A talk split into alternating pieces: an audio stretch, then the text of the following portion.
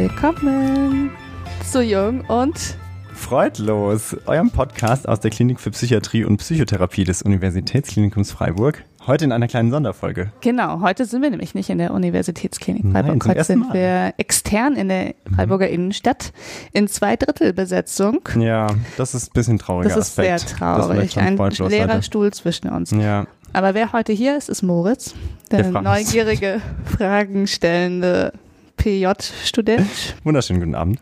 Hallo. Und dann ist da noch Ismene.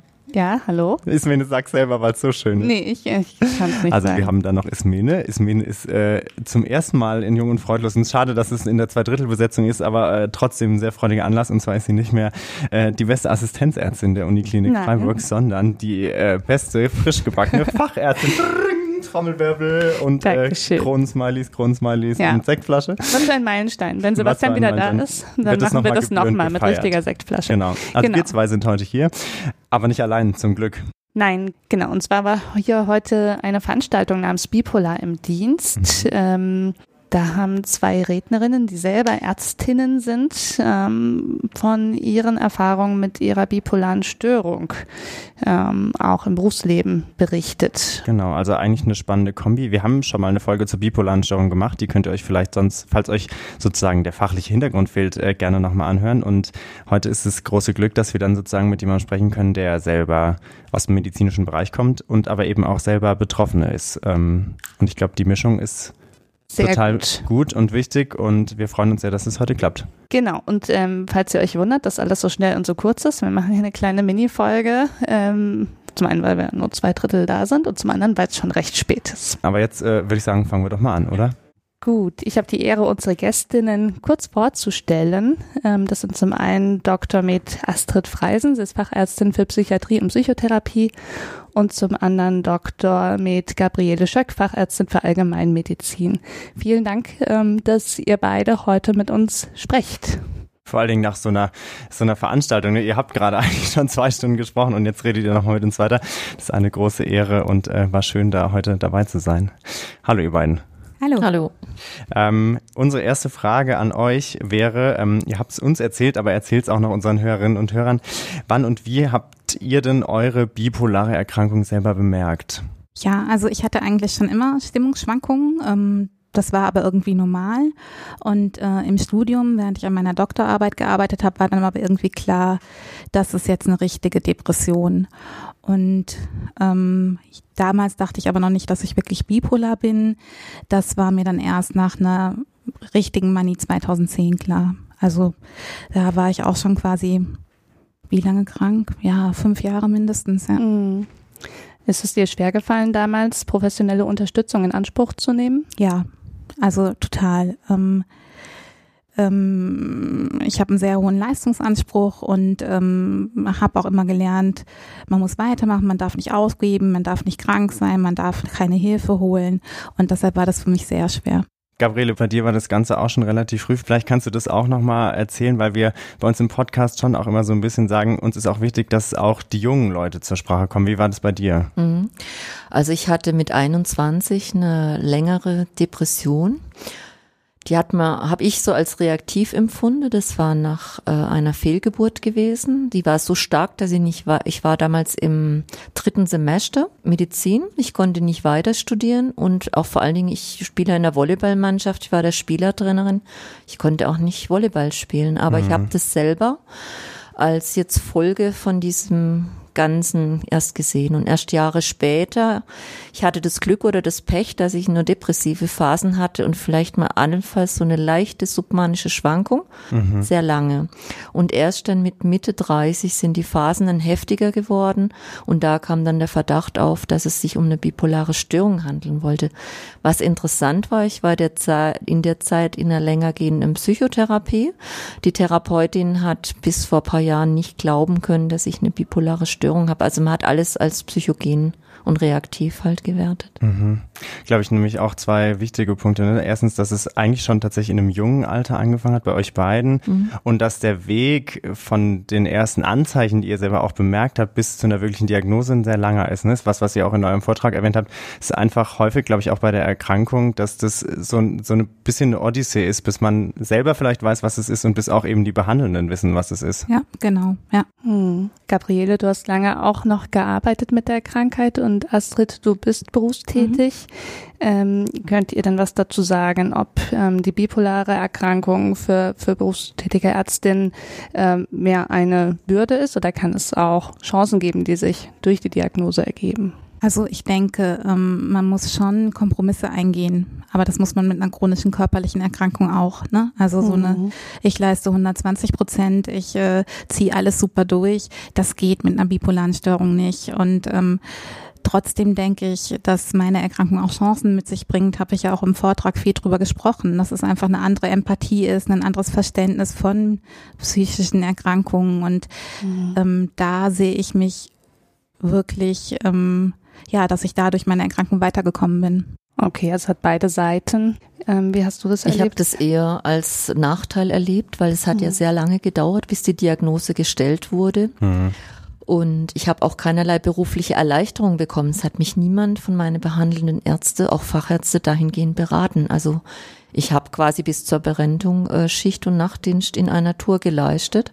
Mhm. Und auch am Arbeitsplatz sonst. Ich war Oberärztin in der Klinik. Ich war, ähm, ich war einfach gewohnt, auch Leistung abzuliefern. Ich komme aus einer Familie, wo es keine Krankheit gibt, keine psychische Erkrankung, keine Schonung.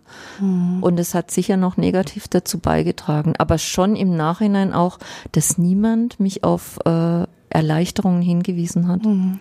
Aber ich glaube, da ist es wirklich so, dass äh, die paar Jährchen, die zwischen uns liegen, dass das einen Unterschied macht. Ich glaube schon, dass es mhm. heute anders gelaufen wäre. Ich hoffe, dass es anders ist, aber ich möchte da trotzdem noch einschieben, für mein Leben habe ich das nicht nur als negativ gesehen, sondern mhm. ich habe auch vieles gewonnen, mhm. ja, äh, entwickelt oder neu gesehen, sogar auch in der Behandlung mit meinen Patienten. Also mhm. es hat mhm. meinen Blickwinkel verändert und es ist positiv gewesen. Mhm. Das heißt, Gabriele, bei dir hat es aber ähm, aufgrund der späten Diagnosestellung und aufgrund fehlender Beratung an Unterstützungsangeboten gemangelt. Ja. Ähm, ja. Wie sieht's denn jetzt heute aus? Gibt es Unterstützungsangebote für, für betroffene Profis?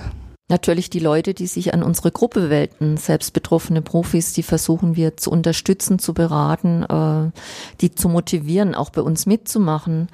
Äh, dass sie sich A weniger schämen, ja, und B über ihre Rechte informieren. Da ist mir bei eurem Vortrag was hängen geblieben, was ich ehrlich gesagt äh, auch als Medizinstudent so gar nicht wusste. Und zwar habt ihr viel auch über die Dienstbelastung gerade jetzt im ärztlichen Beruf gesprochen und dass es da eigentlich Möglichkeiten gibt, wie man sich, äh, gerade wenn man auch von einer bipolaren Störung betroffen ist, äh, Hilfe suchen kann oder wie man dem so ein bisschen, ich sag's mal in Anführungszeichen, entkommen kann. Vielleicht könnt ihr da nochmal was zu sagen, weil ich glaube, dass das für viele ganz wichtig auch ist, dass man sich das im Zweifelsfall, dass man das einfordert fordert tatsächlich. Ja, was ein bisschen schwierig ist, ist, dass in, mein, in fast allen Facharztausbildungen werden Nachtdienste gefordert. Mhm. Es steht aber nicht drinne, wie viele Nachtdienste das sein müssen. Das heißt, bei mir hat dann mein Arbeitgeber einfach gesagt, okay, du hast bei uns Nachtdienste gemacht über einen bestimmten Zeitraum, das reicht. Ähm, es gibt verschiedene Wege. Ähm, eines ist der Schwerbehindertenausweis. Dann mhm. kann man Unterstützung holen, sich beim Schwerbehindertenvertreter und auch beim Integrationsfachdienst. Und dann mhm. wird eben festgelegt, was kann ich noch machen und was nicht mehr. Es reicht aber auch ein ärztliches Attest. Also wenn ein Facharzt festlegt, aufgrund einer Erkrankung, die muss nicht benannt sein, kann äh, mein Patient für die und die Zeit keinen Nachtdienst machen und keinen Wochenenddienst machen, ist das ausreichend. Mhm. Das ich, gleiche, wichtig, ne? Ja, hm. gleiche gilt auch für den hausärztlichen Notdienst. Ne? Da kann man sich auch mit dem ärztlichen Attest befreien lassen, wusste ich auch nicht. Ah, auch wichtig, ja, für ja. alle niedergelassenen genau, Kolleginnen und Kollegen. Genau. Mhm. Ja, das ist echt, finde ich auch was Faszinierendes, weil das eigentlich ja so relevante und, und, und grundlegende Sachen sind, aber man weiß sie wirklich im Zweifelsfall nicht. Ne? Du mhm. hattest es vorhin auch gesagt, ähm, Gabriele, das ist mir hat es einfach niemand gesagt und ich glaube, so geht es nicht wenigen tatsächlich. Ich bin nicht mal nicht auf die Idee gekommen. Ne? Ja, und so, so ging es mir vor dem Vortrag auch. Das war so ein richtiger Aha-Moment, wo ich dachte, okay, ähm, hätte ich überhaupt nicht drüber ja. nachgedacht, ehrlich gesagt. Man weiß nicht, dass man so danach wichtig. fragen sollte. Genau. Ich glaube, das ist ganz ja. wichtig. Jetzt stammt ihr beide auch aus einem Gesundheitsberuf und jetzt ist es ja tatsächlich so, dass ähm, psychische Erkrankungen oder ich weiß nicht genau, ob es jetzt speziell die bipolare Störung bei Menschen aus dem Gesundheitsberuf häufiger ist. Stimmt es eurer Erfahrung nach oder stimmt es tatsächlich und gibt es da Erklärungsversuche oder Ansätze? Also es stimmt, es gibt genug wissenschaftliche Studien dafür und das ist nicht nur in Deutschland so, sondern auch ähm, ja land, äh, weltweit. Ähm, die Erklärungsmuster sind sehr verschieden. Also es gibt ähm, natürlich das Erklärungsmuster, dass der Druck da besonders hoch ist, dass da eine Gruppe ausgewählt wird, die sehr leistungsorientiert ist, dann erst recht daran verzweifelt, dass die Leistung nicht gebracht werden kann und dass es dadurch entsteht. Es gibt auch die Theorie, dass Menschen in Gesundheitsberufe gehen, die vielleicht per se ähm, sensibler sind, ähm, empathisch empathischer sind und die dann deshalb mit dem Druck nicht zurechtkommen. Mhm. Ich denke, es ist eine Mischung aus allem. Mhm. Also ich glaube, dieses sich verausgaben, über die eigenen Grenzen gehen, immer parat sein wollen, immer am besten sein wollen, das ist schon bei dieser Auswahl, die man mit Einser äh, Schülern schon trifft, das ist so, mhm. ja. Und gleichzeitig haben wir jetzt im Vortrag gehört, ähm, durch einen Fragenbeitrag, dass sich gerade Medizinstudierende oft besonders alleine fühlen mhm. mit ähm, psychischen Erkrankungen. Also obwohl die Zahlen bestätigen, ist es bei Medizinern eher häufiger, äh, hat es den Anschein, es sei besonders selten, beziehungsweise dürfte am besten gar nicht passieren. Mhm. mhm. Also ja. ich, wenn ich mich auch erinnere, ich habe über bipolare Störung, ich hatte eine recht gute Psychiatrie-Fortbildung also Fort, äh, Vorlesung und auch Praktikum, sehr mhm. gut sogar.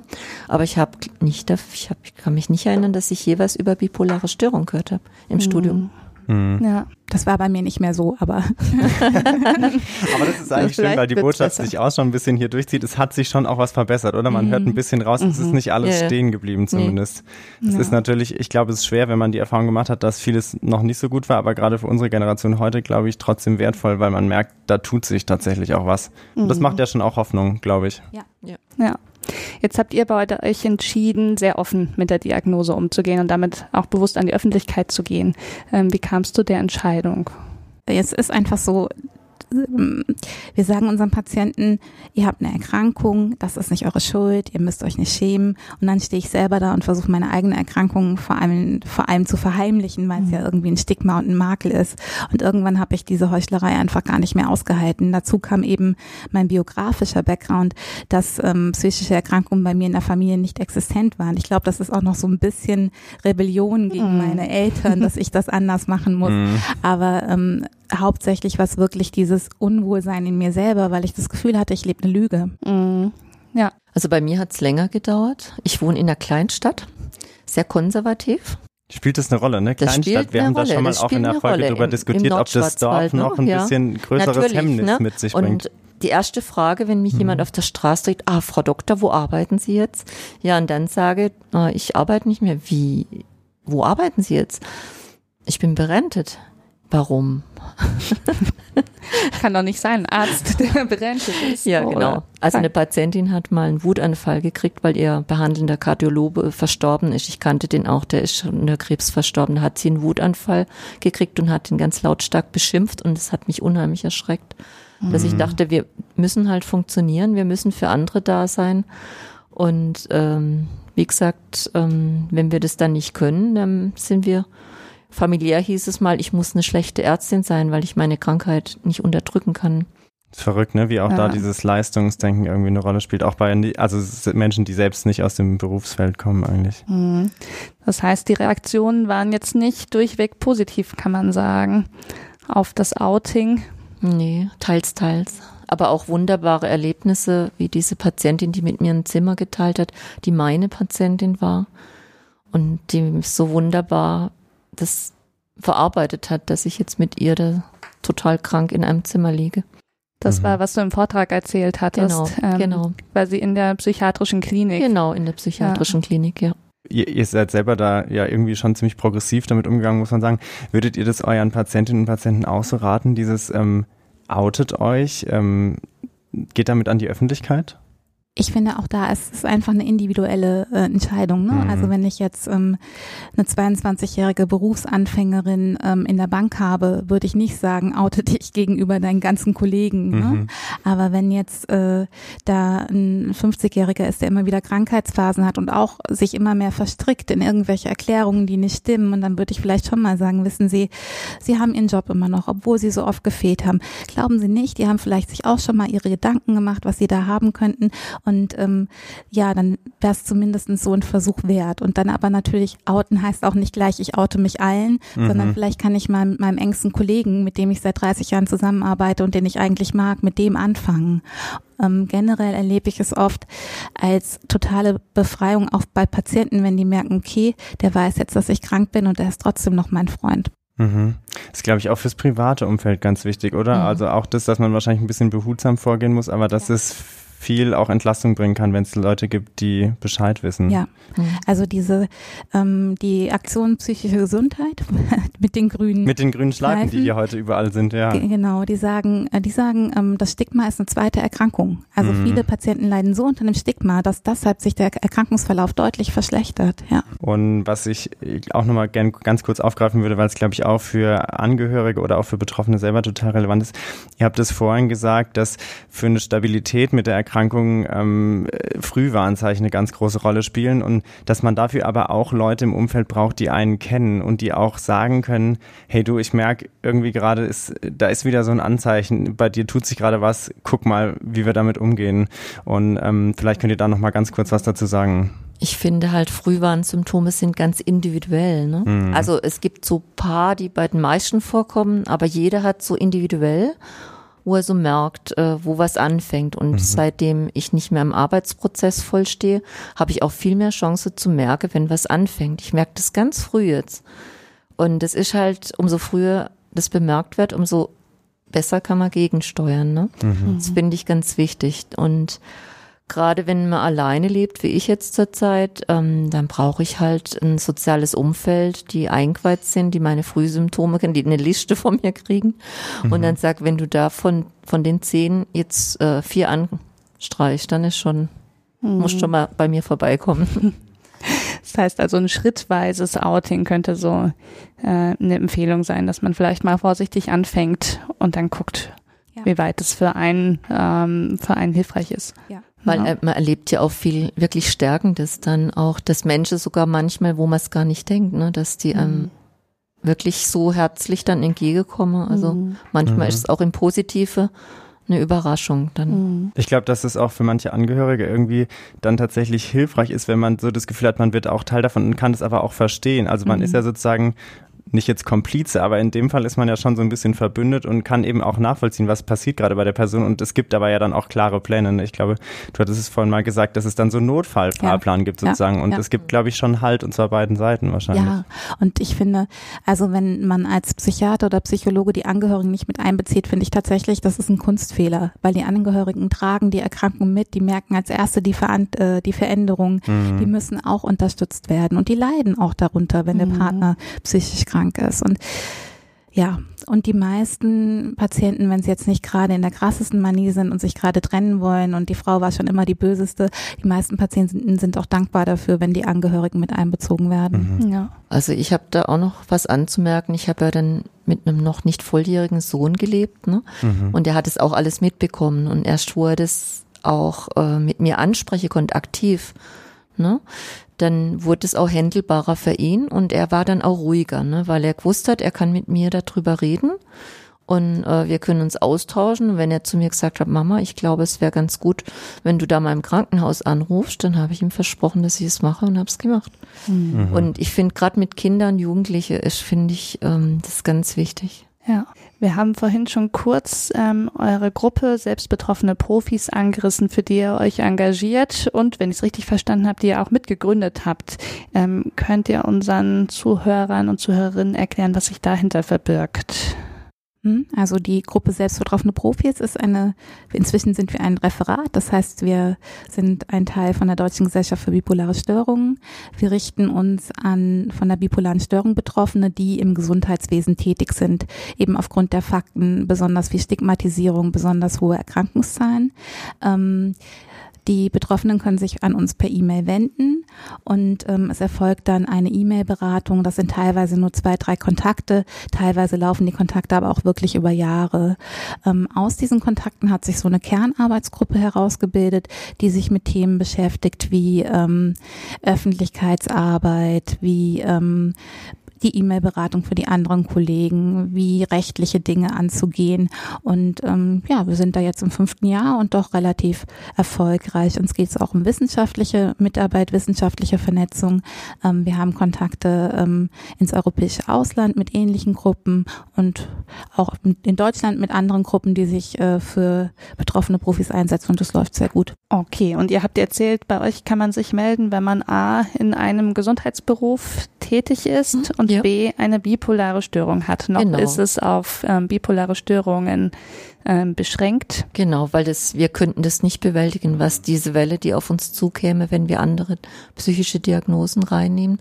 Und wir haben halt gesagt, da sind wir halt die Spezialisten, mhm. ja. Also mhm. das ist halt so. Und in anderen ja. Sachen müssten wir eher wie Profis beraten und das ja. wollen wir nicht. Ja. Zwei total spannende Sachen, weil das ist mhm. äh, cool, dass man sieht, wie, wie das zunimmt, wie das wächst. Ihr habt das vorhin geschildert, dass es mhm. eigentlich immer mehr Zulauf kriegt und dass ihr auch immer mehr in der Öffentlichkeit steht damit, was glaube ich total wichtig ist. Mhm. Andererseits einfach echt krass, dass man das seit fünf Jahren hat. Ne? Also wenn man denkt, wie lange es diese Erkrankung schon mhm. gibt, wie lange die schon benannt ist eigentlich und wie lange sicherlich äh, Leute darunter ähm, oder damit äh, zu tun haben, mhm. äh, ist es echt Wahnsinn, wie, wie jung das trotzdem ist und mhm. umso cooler, dass ihr euch äh, darum kümmert, glaube ich. Danke.